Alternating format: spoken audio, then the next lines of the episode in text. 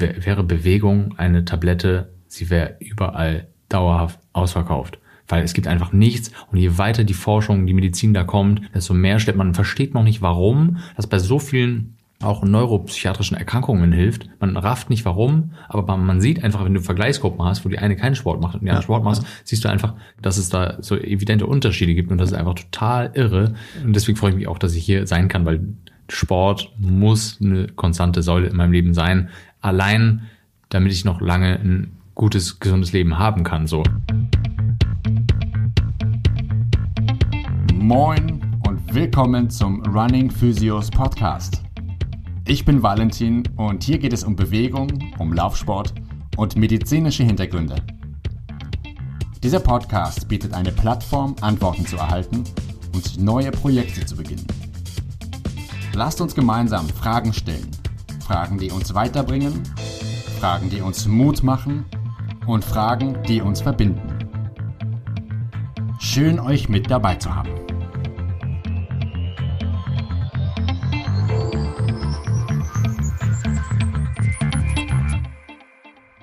Die heutige Folge, wie soll ich das sagen? Ich freue mich darauf, das jetzt mit, mit dir, Olivier, zu besprechen. Olivier hat sich recht spontan bereit erklärt, das liegt an meiner spontanen Frage damals, vor ein paar Tagen, mit mir über folgendes Thema zu sprechen. Oder folgende Themen muss man eigentlich sagen. Denn es geht zum einen darum, dass wir über das Thema Armut und Sport sprechen werden.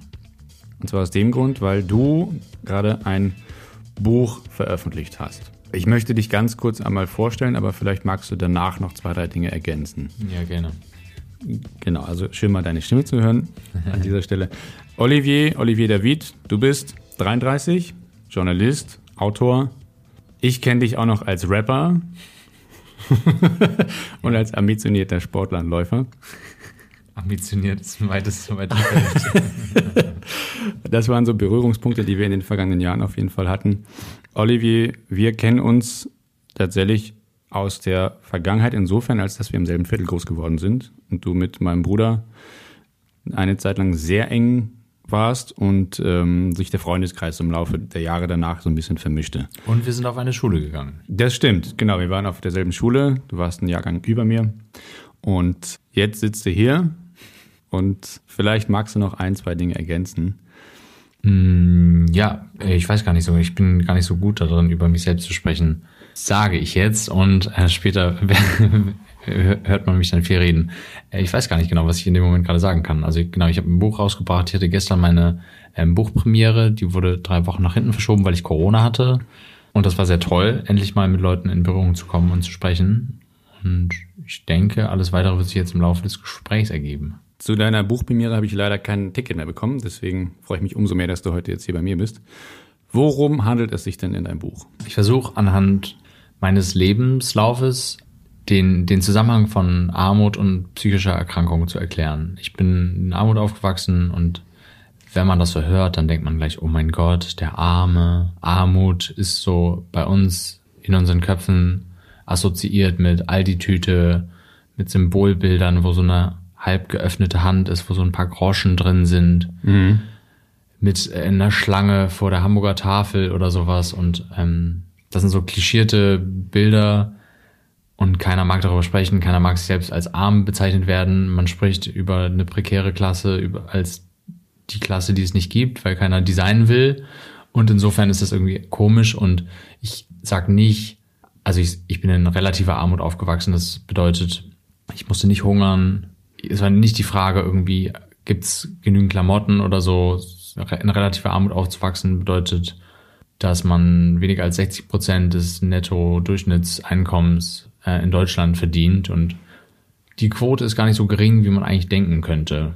Also die Armutsgefährdungsquote 2020 lag bei 1176 Euro. Also okay. ist gar nicht so wenig, wie man denkt, aber wenn man sich überlegt, was man zum Leben braucht, dann wird man feststellen, also für eine alleinstehende Person lag sie, glaube ich, 2020 bei 1176 Euro. Man mag mich gerne korrigieren im Nachhinein, wenn das nicht stimmt. Auf jeden Fall, wenn man mal so alleine gelebt hat, dann wird man feststellen, dass man so leben kann. Aber vielleicht ist das auch gar nicht die Frage, ob ob es darum geht, dass man so leben kann, weil ich glaube, langfristig als Studie mal ein, zwei, drei, vier Jahre irgendwie so am Existenzminimum zu leben, das haben viele auch aus der Mittelschicht und aus einer Mittelklasse durchgespielt. Aber das ist was elementar anderes, wenn du das dein ganzes Leben lang hast. Und ich habe anhand meines Buches versucht zu erklären, welche Faktoren dazu führen, dass man, wenn man prekär aufwächst, in einer dysfunktionalen Familie, also dysfunktional bedeutet in dem, in dem Kontext, meine Mutter war alleinerziehend ab meinem achten Lebensjahr, ähm, es gab immer Geldprobleme, es gab psychische Erkrankungen in meiner Familie. Das ist einfach Stress und ich versuche zu erklären anhand meines Lebenslaufes, wie das Aufwachsen in einer dysfunktionalen Familie und unter prekären Bedingungen, also meine Mutter hat acht Jahre lang Arbeitslosengeld bekommen, von dem Zeitraum, als ich acht war, bis ich 16 war, wie das zu psychischen Erkrankungen führen kann. So, und das, das ist sozusagen der Inhalt meines Buchs, genau. Vielen Dank für dein, für dein Review, für deinen Überblick, aber auch für deine Offenheit und für dieses sich nackig machen, sage ich mal. Das finde ich schon sehr stark, aber auch krass. Aber klar, genau, dass ich jetzt darüber so entspannt spreche, das war nicht von Anfang an so. Und das ist einfach, das Gute am Schreiben ist, dass man so Dinge von sich so weg, wegschreibt. Also indem man sich, Schreiben ist ein gar nicht so untechnischer Aspekt, also ist eine gar nicht so untechnische Fertigkeit. Dadurch, dass du, du schreibst Dinge auf, hast einen Impuls, hast ein Gefühl, aber dadurch, dass du das dann schreibst, musst du auch gucken, wie du es geil schreibst. Und das erfordert so viel so viel kryptisches Denken, wie geht dieser Satz denn richtig, dass du das einfach von dir, das entfernt sich von dir. Und das ist so, ja. durch Schreiben kann man Dinge oder kann ich Dinge hinter mir lassen. Und das ist so, dann so eine ganz therapeutische Art.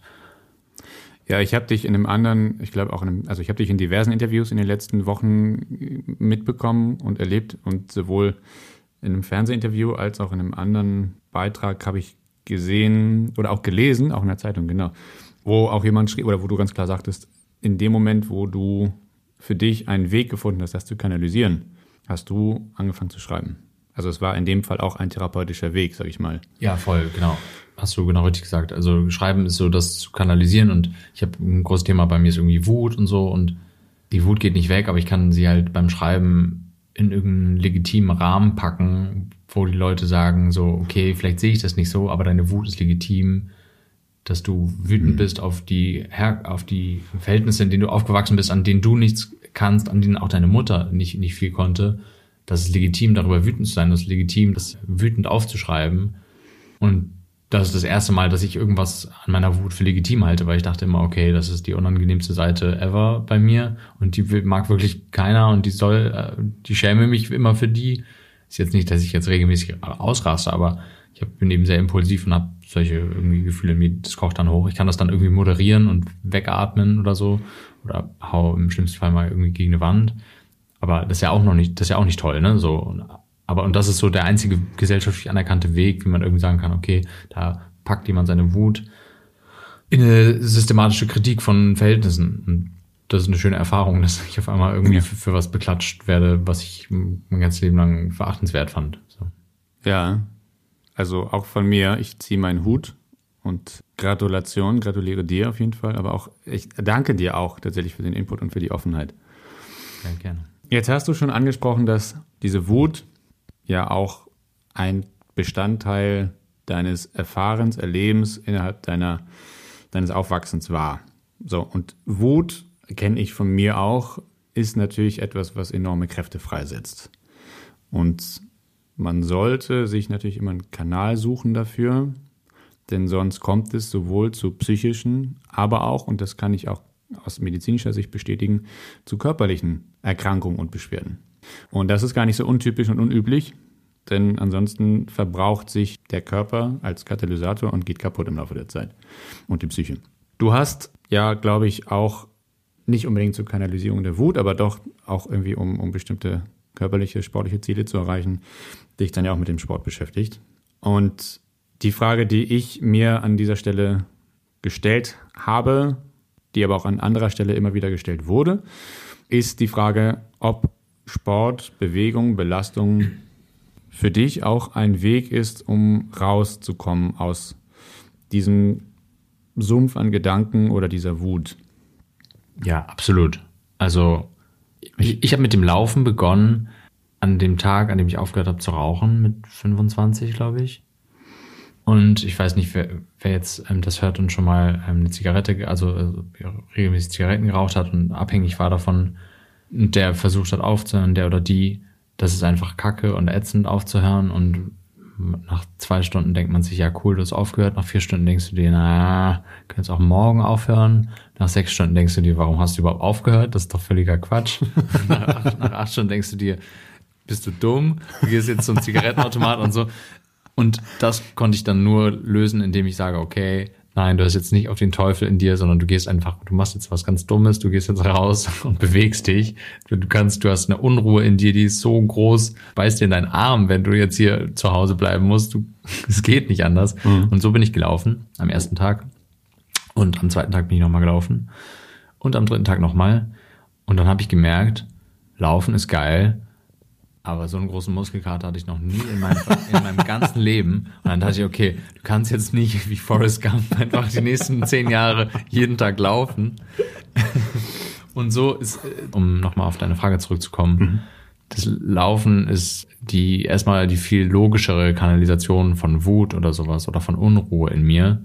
Beim Schreiben ist es nicht so, ich bin wütend in dem Moment, also Schreiben löst nicht Wut in, in dem Moment auf. Ich kann gar nicht mit so einer krassen Wut, da hätte ich gar nicht die Ruhe zu schreiben. Es ist eher, dass ich eine Grundwut in mir habe auf die Verhältnisse, aus denen ich komme, hm. die mir Kraft geben zum Schreiben. Aber es ist nicht so, man kann sich das nicht so vorstellen, ich bin jetzt super wütend in dem Moment und dann setzt sich Olivier an den, an den Laptop und schreibt ein paar Zeilen. Das ist ganz, ganz selten so. Und das viel logischere und viel im Alltag verknüpftere ist tatsächlich, ich bin wütend, ich bin unruhig, ich merke, mein Körper zwickt und ich brauche irgendwas und ich gehe laufen. Aber das klingt jetzt alles so, als wäre ich halt voll der ambitionierte Läufer. Und ich glaube, so hast du mich am Anfang auch irgendwie zwischendurch kurz betitelt oder so ähnlich. Das bin ich halt eben nicht. Ich habe Sport gemacht, aber auch nie so richtig konstant. Und das ist so ein Thema, was ich auch interessant finde, worüber ich gerne auch mit dir sprechen will jetzt. Wenn Sport nicht systematisch in den Lebensläufen von Kindern verankert ist, dann gibt's da irgendwelche Zahlen zu. Ich habe das irgendwann mal gelesen, dass die viel seltener als erwachsene Menschen auch Sport machen. Und so ist es eben bei mir. Mein Vater hat keinen Sport gemacht, meine Mutter hat keinen Sport gemacht, meine Schwester hat keinen Sport gemacht. Ich bin Skateboard fahren gegangen, aber Skateboard fahren ist Sport, auch Hochleistungssport tatsächlich. Aber ich habe mich da auch wirklich systematisch zerstört, muss ich sagen. Ich habe Arthrose im Knie und so durch Skateboard fahren. Aber es ist halt auch ein Lifestyle. Und irgendwann wurde es dann mehr Lifestyle als Sport und irgendwann durfte ich nicht mehr Skateboard fahren, weil ich am Knie operiert wurde und Außenbänderriss hatte und so. Und so habe ich nie bin ich nie zu festen, verabredeten Trainingszeiten mit anderen gleichgekleideten Menschen mit einem Emblem von einem Fußballverein oder von einer Laufgruppe durch die Gegend gelaufen. Und wusste, Dienstagnachmittag 17 Uhr ist dein da trainierst du 1000 Meter Lauf oder sonst was. Und wenn du das in, in, in deinem Leben nicht verankert hast, dann ist es als Jugendlicher oder als Erwachsener, ich war ja 25, als ich angefangen habe zu laufen, ist es ganz, ganz schwer, da eine Routine reinzubringen. Und so ist es bei mir immer. Ich laufe, es klappt mal ein paar Wochen richtig gut, mal ein paar Monate richtig gut. Richtig gut bedeutet bei mir, ich laufe zwei, maximal dreimal die Woche. Das ist mein richtig gut. Es gibt mit Sicherheit andere richtig gut und die haben alle ihre Berechtigung. Meins ist, wenn ich zweimal die Woche laufe, habe ich eine gute Woche. Wenn ich dreimal die Woche laufe, dann habe ich eine sehr gute Woche. Und dann bricht es irgendwann ein. Und es sind die dümmsten Gründe, wirklich. Das war bis vor zwei Jahren, als ich noch irgendwie Alkohol getrunken habe, du hast getrunken, dann kannst du jetzt nicht laufen gehen, so. Und dann gehst du aber am nächsten Tag auch nicht laufen, weil am Tag zwei ist der Kater immer noch da. So. Und jetzt trinke ich halt nicht mehr. Genau, du. du ja, ja, das ist ganz spannend, weil, ja. weil ich, wenn ich getrunken habe, dann ist das, dann ist das der absolute Grund, am nächsten Tag laufen zu gehen. Das ist, weil du ein High-Performer bist, im Gegensatz zu mir. Ich will einfach ja. den Alkohol schneller aus meinem Körper raus ja, haben. Und wenn ich nicht unbedingt in die Sauna gehen kann, dann sorge ich dafür, dass der Stoffwechsel hochgeht. Ja, man, man, sollte nicht in die Sauna gehen nach dem Trinken oder so, ne? Weil man direkt am, drehen kann. Ja, genau. Ja, okay. Hört sich logisch, total schlüssig an. Für mich allein die Konsequenz habe hab ich nicht. Also ich habe es schon ein paar Mal gemacht und dann mein Problem ist, ich kriege dann einfach so dolle Kopfweh, dass das dann danach schlimmer ist als vorher. Und dann denke ich mir, okay, du ja. brauchst dich nicht doppelt bestrafen, weil du ja. schon gesoffen hast. Äh, ein Kater ist ja Strafe genug und wenn du dann noch laufen gehst, um das wegzumachen und der Kopfschmerz dann noch größer wird, dann hast du auch nichts davon, so ungefähr. Und das ja. ist dann so meine. Und ich glaube, ich bin da so relativ Prototyp, Durchschnittsläufer, der mhm. so drei, drei Monate im Jahr so richtig Vollgas gibt und so richtig merkt, ah, okay, es fühlt sich geschmeidiger an zu laufen. Ich meine, wenn du auf mein Laufen guckst, darüber können wir auch nochmal reden. Ich habe mal für die Hamburger Morgenpost eine Laufserie geschrieben, wo ich für einen Halbmarathon trainiert habe und da hast du mich gesehen. Mit Sicherheit gibt's größere Patienten als mich beim Laufen, aber ich erinnere mich jetzt nicht im Wortlaut, aber du hast auf jeden Fall schon ein paar, paar Dinge so schnell, schnell gesehen. Offenbar habe ich jetzt auch nicht den perfektesten Laufstil der Welt und deswegen bin ich, glaube ich, da so sehr Durchschnittsmensch, was Laufen angeht. Und auch was meine, was mein am, am Ball bleiben angeht. So. Ja, ich habe den Mopo-Artikel hier, aber ich habe ihn jetzt nicht rausgesucht, muss ich gestehen. Also ich könnte natürlich da Infos nachreichen, aber lassen wir das mal an dieser Stelle. Nee, genau, ich habe, du warst ja damals dann bei mir zur Laufanalyse und dann haben wir drauf geschaut und dann war ich, glaube ich, auch in der Staffel noch dabei, beim Staffellauf, der dann im Stadtpark damals stattfand. Auf meine Leistung bin ich nicht stolz an diesem Tag, aber es ist in Ordnung. Du hast, glaube ich, die beste Leistung von uns allen gelaufen, Mhm. aber Nee, nee, nee, ich weiß, dass du auf jeden Ah, Fall okay. mit, ich glaube, das waren fünf Kilometer. ja, so, also ein Altheimer Stadtpark, ne? So Genau, genau, irgendwie so eine Fünfer-Strecke. Bist du, glaube ich, mit, boah, mit, mit 23 oder 24 da durchgerannt. 24, glaube ich. sowas. Und ihr hattet alle irgendwie so Hoffnung in mich gesteckt. Mhm. Und ich bin dann gleich mit 26 oder 27 da durchgerannt. Ist aber nicht schlimm. Ich war halt, ich möchte das auch nicht rechtfertigen, darum geht's nicht. Für mich, Aber- es hat so eine kleine Kerbe hinterlassen. Ja, Aber auf jeden Fall möchte ich an dieser Stelle sagen, genau, ich habe deinen Lauf gesehen und du hast keinen schlechten Laufstil, darum geht's nicht. Aber man kann im Grunde, und das möchte ich an dieser Stelle doch sagen, man kann im Grunde jeden Laufstil ein Stück weit noch optimieren. Darum geht's aber dann nicht zu sagen, du hast einen schlechten oder du hast einen ja. super schlechten Laufstil oder da muss man was machen, sondern wenn was geht, kann man was machen. Wenn Probleme bestehen, dann sollte man was tun. ja. Bei dir war es ja aber so, du hast dann leider triftige Gründe bekommen, warum du mit dem Laufen aufhören musstest. Ja, also genau. Ich hatte vor knapp zwei Jahren, innerhalb von fünf Monaten, hatte ich erst die Diagnose Hodenkrebs. Und dann wird ja halt sofort irgendwie, also wenn du die Diagnose vom Urologen bekommst, man kann das erst final wissen, wenn der Hoden dann entnommen ist. Und das ist dann in 99,9 Prozent der Fälle, ist dann wirklich Hodenkrebs, so wie es im Ultraschall dann auch aussieht. Das war das Erste. Und als ob das nicht reichen würde. Und ich musste danach auch nicht bestrahlt werden bisher. Toi, toi, toi. Und als ob das nicht ähm, reichen würde, habe ich fünf Wochen später eine Herzmuskelentzündung, eine Myokarditis bekommen. Das ist ja so, dass in ganz vielen Fällen das nicht erkannt wird, woher das kommt. Also, dass man geht in vielen Fällen davon aus, dass es irgendeine Virusinfektion ist, die aber nicht ausbricht und die ausbricht, wenn man dann irgendeine hohe Belastung hat. Ich habe Sport gemacht und war danach einfach komplett im Arsch. Hatte eine Woche super hohes Fieber bis 41, irgendwie noch über 41 Fieber und habe schon äh, im Krankenwagen gerufen und meinte so, wollt ihr mich abholen? Ich habe 41,2 oder wie viel auch immer das war. Und da meinten sie, nö, bei 42 würden sie erst kommen und so. Ja, und dann bin ich halt ins Krankenhaus gegangen und lag halt irgendwie drei Tage auf der Intensivstation, war eine Woche im Krankenhaus und danach irgendwie ist man dann erstmal ein alter Mensch. Also man, man spürt das Herz ganz, ganz doll und ich hatte danach ganz viele Herzstolperer. Und mir ging es auch vorher schon nicht gut. Vor diesen beiden körperlichen Erkrankungen hatte ich Depressionen und so. Das ist ja auch das Thema von meinem Buch. Also ich war dann nach dem Krankenhaus an einem Punkt in meinem Leben, wo ich so durch meine Psyche und meine körperlichen Erkrankungen einfach so völlig aus dem Leben gekekelt war und habe erstmal mein Volontariat, ich habe ja bei der Hamburger Morgenpost ein Volo Volontariat zu der Zeit gemacht, das habe ich erstmal ja, vorzeitig beendet und bin aus Hamburg weggezogen und bin, musste erstmal ein halbes Jahr klarkommen. Und das war ein ganz großes Problem, dass ich am Anfang gedacht habe, Myokarditis heilt man nur, wenn man wirklich ganz, ganz, ganz doll auf sich acht gibt und gar nichts macht.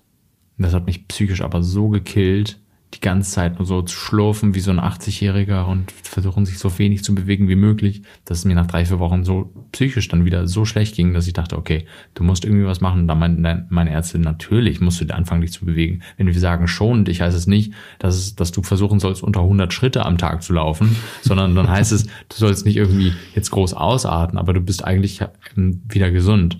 Ich habe mich nicht gesund gefühlt und ich habe auch Narben auf dem Herz. Ich darf keinen Alkohol mehr trinken, keinen Kaffee mehr trinken. Naja, auf jeden Fall habe ich da dann ganz, ganz schonend angefangen, Sport zu machen. Und mein Problem war immer, nachdem ich angefangen habe zu laufen, und ich habe wirklich mir einen Plan gemacht und habe so wirklich, bin gelaufen in homöopathischen Dosen. Also ich bin fünf Minuten spazieren gegangen, dann hab, bin ich drei Minuten gelaufen und dann wieder fünf Minuten spazieren gegangen. Das heißt, ich bin kaum zweimal ums Haus gekommen, so ungefähr. Und das war mein Sport dann. Und dann habe ich so hochgesteigert. Und nach einem Jahr, also ich war in, in dieser Stadt, in die ich dann gezogen bin, ein Jahr, nach einem Jahr war ich dann bei 25 Minuten laufen. Aber innerhalb von einem Jahr. Das heißt, ich musste konstant mich wieder hocharbeiten. Und dann kam immer wieder irgendwas dazwischen und dann bin ich wieder so zwei Rückschritte gegangen, bin dann so, ah, du warst jetzt bei 22,5 Minuten laufen, geh wieder zwei Schritte, geh wieder zurück ins Gefängnis, löse, ziehe keine 400 Monopoly-Geld ein und das war einfach so, also nach dem Laufen hatte ich oftmals so, so Herzstolperer und so, ja. die mich total verunsichert haben und das war einfach auch total, also für meine Psyche total krass. So, ich habe in der Folge dann, ich bin eh in Therapie und so, wegen psychischer Erkrankungen ähm, ich habe ADHS, hatte Depressionen zu dem Zeitpunkt und dann wurde noch so eine Anpassungsstörung diagnostiziert. Das bedeutet, dass man einfach Schwierigkeiten hat, sich auf eine veränderte Lebensrealität einzustellen, was in meinem Fall ja einfach eine wirklich körperliche Bedrohung war, innerhalb von fünf Wochen zwei so krasse Schüsse vor den Bug zu bekommen. Jeder Arzt, dem ich das erzählt hat, der hat große Augen gemacht, weil er meinte so, okay, wie viel Pech kann man haben? Offenbar einiges, weil das hört, das hören Ärzte jetzt auch nicht so häufig. Also du kannst ja an einer Myokarditis auch ohne weiteres sterben. Das ist ja so dieser Fußballertod, von dem man ab und zu hört, dass Leute auf dem Spielfeld umkippen, die man als für kerngesund hält. Und dieses Bermuda-Dreieck aus körperlichen Einschränkungen, psychischer Erkrankungen und Sport ist irgendwie ganz, ganz schwierig für mich irgendwie zu, also es hat, hat mir nicht geholfen, regelmäßiger Sport zu machen, einfach so. Und jetzt bin ich eigentlich wieder gesund. Ich bin sozusagen so bei, keine Ahnung, 98 Prozent meiner Kräfte. Ich, ich traue mir zum Beispiel so ganz, ganz schweres Heben nicht, nicht zu. Ich habe einen Umzug vorhin gemacht und da bin ich jetzt eher so der Kisten, der Kistengott und nicht so der, ich trage die Betten irgendwie in dritten Stock hoch. Das mache ich nicht mehr, weil ich mich einfach, da einfach mein Herz schonen will. Aber ansonsten kann ich schon wieder sehr, sehr viel machen. Aber ich merke, dass einfach mein, mein Rhythmus, der eh nie da war, auch aufgrund meiner Sozialisation eben, wenn man nicht in Sportvereinen sozialisiert ist, dann fällt einem das schwerer. Und ich, wie gesagt, wenn man erst mit 25 anfängt, dann fällt einem das schwerer, da konstant am Ball zu bleiben. Und das waren so weitere große Marker, die dafür gesorgt haben, dass ich nicht konstant am Ball bin. Jetzt, und das sind wieder so Kleinigkeiten. Jetzt hatte ich ähm, vor knapp einem Monat eine Corona-Infektion. Ich bin geboostert passt wirklich, ich habe für, für, für meine Buchveröffentlichung über Wochen lang alle sozialen Treffen abgesagt, habe keine Freunde mehr gesehen, nur noch Journalistinnen getroffen für Interviews und ich weiß nicht, wo ich mich angesteckt habe, bis heute nicht, weil die einzigen zwei Menschen, die ich an dem Tag gesehen habe, hatten beide kein Corona. Und dann bist du, wirst du wieder vier Wochen rausgekegelt. So. Das heißt, ich fange jetzt ja. nächste Woche an, irgendwie das erste Mal wieder zu laufen und habe ein bisschen Schiss davor. Und so ist es immer. Also in meinem Leben gibt's jede, jedes Jahr zwei, drei Dinge und dann bin ich irgendwie raus für eine Zeit. So ist es, ne? Genau.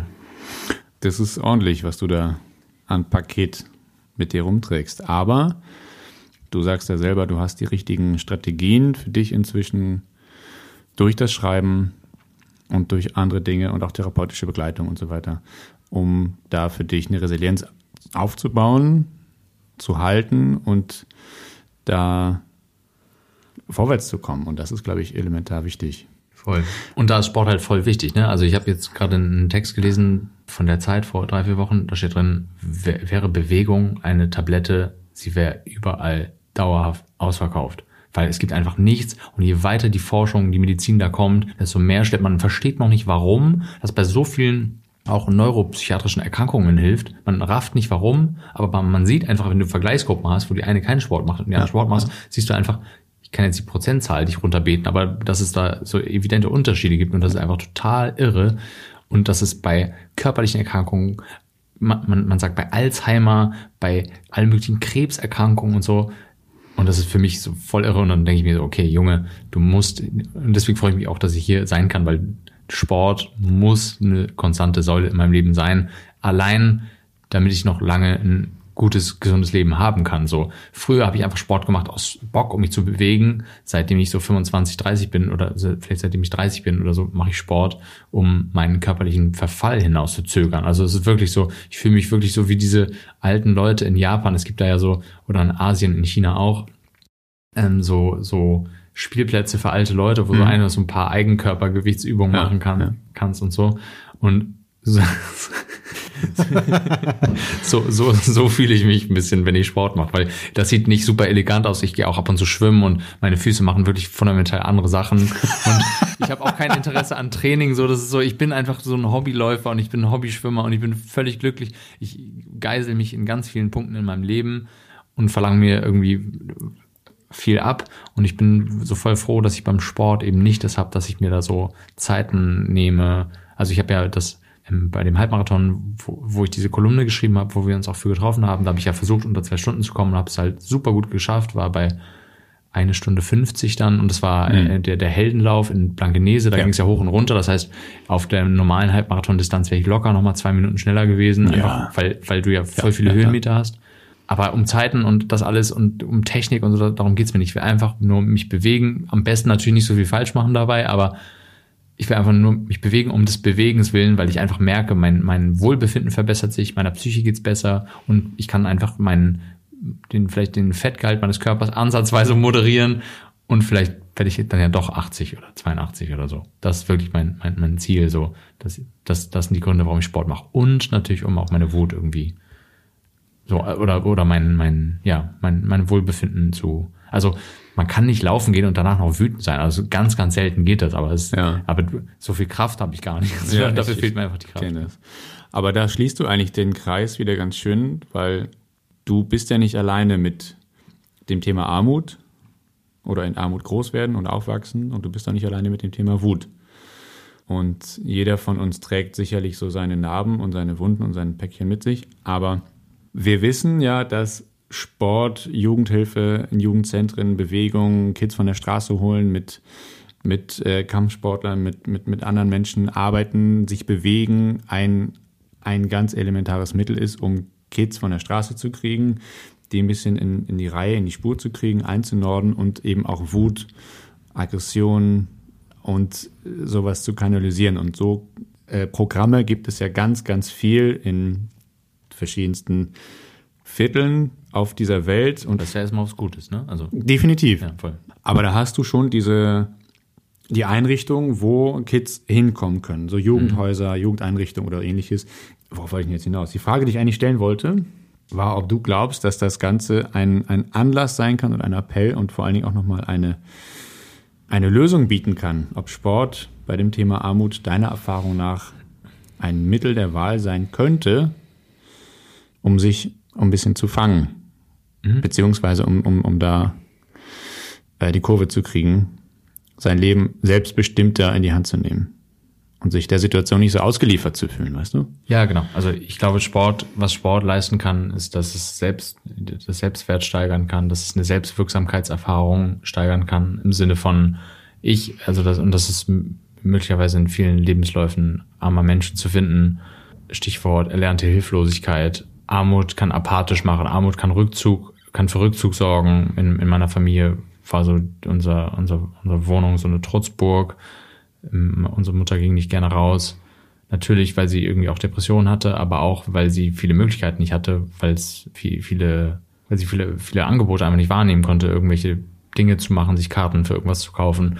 Armut sorgt in vielen Fällen also für Rückzug und Sport kann helfen, ein Selbstwert, Selbstwertgefühl zu verbessern oder überhaupt eins zu geben. Sport kann helfen, die Selbstwirksamkeitserfahrung, also was kann ich selber erreichen, das kann, ähm, dabei kann Sport helfen. Sport kann helfen, Aggressionen in was Gutes umzutransformieren, also zu transformieren. Was Sport nicht kann, ist soziale Probleme auflösen, weil die werden, die wird es trotzdem geben. Also Sport kann helfen, auf individueller Ebene Probleme zu lösen und das, wir dürfen nicht aufhören, uns auf individueller Ebene damit zu beschäftigen, wie man die Auswirkungen von Armut weniger krass machen kann. Und da ist Sport auf jeden Fall ein wichtiges Tool. Ich glaube, dass wenn man sich amerikanische Schulen anguckt, dann sind die erstmal viel, viel größer, also rein flächenmäßig viel, viel größer, weil Amerika, in Amerika ist einfach viel mehr Platz als in Europa. Hier ist alles so ein bisschen so begrenzt. Dann ist es so, dass die Schulen da so sind, dass die Sportvereine an die Schulen kommen und ihr Sportprogramm da anbieten. Das sieht dann so aus, der Volleyballverein, der sein Büro zwei Kilometer entfernt hat, hat aber seine Plätze auf, ich kenne jetzt diese Schul, ich kenne jetzt den Namen der, dieser Schulform nicht, aber hat seine Plätze auf dem Schulgelände. Und dann kommen sie und sagen, hey, du, Spaßvogel, 16 Uhr Training, brauchst nichts mitbringen, wir haben alles da. Niedrigschwelliger geht's halt nicht. Ja, ja, ja, ja. Ähm, Musikunterricht findet nicht, ist nicht eine Sache in amerikanischen Schulen von die Eltern müssen sich eigenständig überlegen, hm, musikalische Früherziehung, ich will, dass mein Kind, dass da irgendwelche Synapsen verdrahtet werden. und dass es irgendwie so irgendwelche Dinge lernt, damit es irgendwann ein gutes Standing im Leben hat und damit was, was aus meinem Kind wird und damit es irgendwie ein kulturelles, kulturelles Wissen hat, das übernimmt in Amerika die Schule, weil die Musikvereine oder die Musikschulen finden an den Schulen statt, nachmittags. Mhm. Also ich glaube, was gut wäre, auch um, um Sport mit anderen Dingen zu verbinden, ist halt, da sagen BildungsforscherInnen, dass man Ganztagsschulen viel mehr ausbauen muss.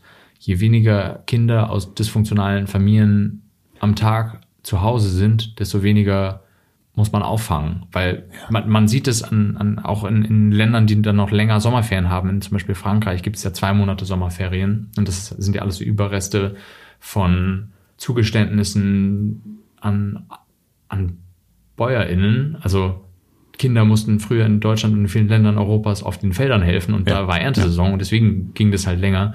Da sieht man dann in den in armen Familien, dass zwei Monate oder sechs Wochen, dass die Kinder in ihrer Sozialisation sich nicht weiterentwickeln, sondern zurückgeworfen werden, weil die in so mhm. problematischen Verhältnissen groß werden, dass sie alles, was sie im letzten Schuljahr gelernt haben, ungefähr vergessen haben und wieder Verhaltensweisen an den Tag legen, die ihnen selbst schaden. Mhm. Und da sagen dann auch, gibt es dann Leute, die sagen dann, okay, Sommerferien verkürzen, dieselbe Anzahl an Ferientagen haben, nur die auf, aufs Jahr verkürzen und aber auch Ganztagsschule Schule machen. Und das kann, da, und da ist Sport ein sehr, sehr wichtiges Mittel. Und in Amerika ist ja wirklich Sport, der Gedanke Sport und Aufstieg ist ja total verknüpft. Also da gibt's ja, ist ja eine von zwei oder drei relevanten Möglichkeiten als Mensch, als wirklich prekär lebender Mensch in Amerika Geld zu verdienen, ist ja Sportler zu werden, der andere ist irgendwie Rapstar zu werden und der dritte ist Drogen zu dealen. Und ich würde mir natürlich wünschen, wenn viele Leute sich dafür entscheiden, irgendwie Sportler zu werden oder ähm, Rapstar oder was auch immer oder TikToker wahrscheinlich jetzt irgendwie noch die neue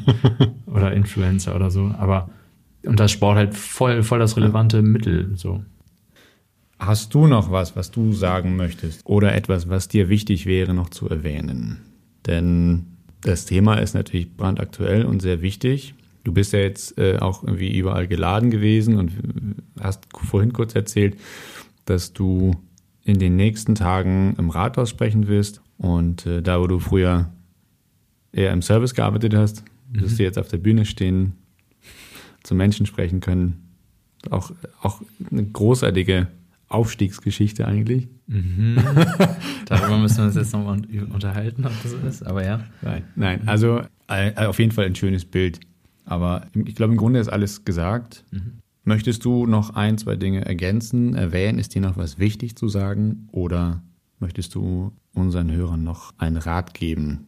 Überforderten Eltern, gestressten Kids? Denn du hast ja nun auch eine, als, als jemand, der an die Öffentlichkeit geht, auch die Möglichkeit, darüber zu sprechen, aber wie ich denke, auch eine gewisse Verantwortung mit den Traumata, die man erfahren hat, äh, durch Reflexion, durch Aufarbeitung, damit auch zu brechen, beziehungsweise die durch An Anerkennung zu lösen und die nicht in die kommende Generation weiterzugeben. Ja, genau, das ist mein erklärtes Ziel. Das mhm. ist, glaube ich, vielleicht neben dem Schreiben einer der wichtigsten Aspekte von oder das wichtigste Motiv hinter meinen Bemühungen, irgendwie meine Probleme zu verstehen und die aufzulösen, dass ich das eben nicht an irgendwelche eventuellen Kinder oder so von mir mal weitergeben will. Dann möchte ich mich ganz, ganz herzlich bei dir bedanken für deine Zeit, für deine offenen Worte und äh, ich hoffe, noch viel von dir lesen zu können und zu hören. Ja, vielen Dank für die Worte und für die Einladung. Sehr gerne. Wenn euch diese Folge gefallen hat, dann teilt diese Folge und lasst mir ein Like da. Wenn ihr Fragen habt oder wollt, dass ich auch zu einem eurer Themen mal eine Folge mache, dann schreibt mir gerne auf Instagram, Facebook oder per E-Mail. Die Links dazu findet ihr ganz unten in den Show Notes. Weitere Informationen zur Physiotherapiepraxis Running Physios und diesem Podcast findet ihr auf Instagram, Facebook und unter Running Physios Podcast auf allen gängigen Streaming-Seiten. Bis dahin, bleibt in Bewegung und lasst es euch gut gehen. Euer Running Physio Valentin.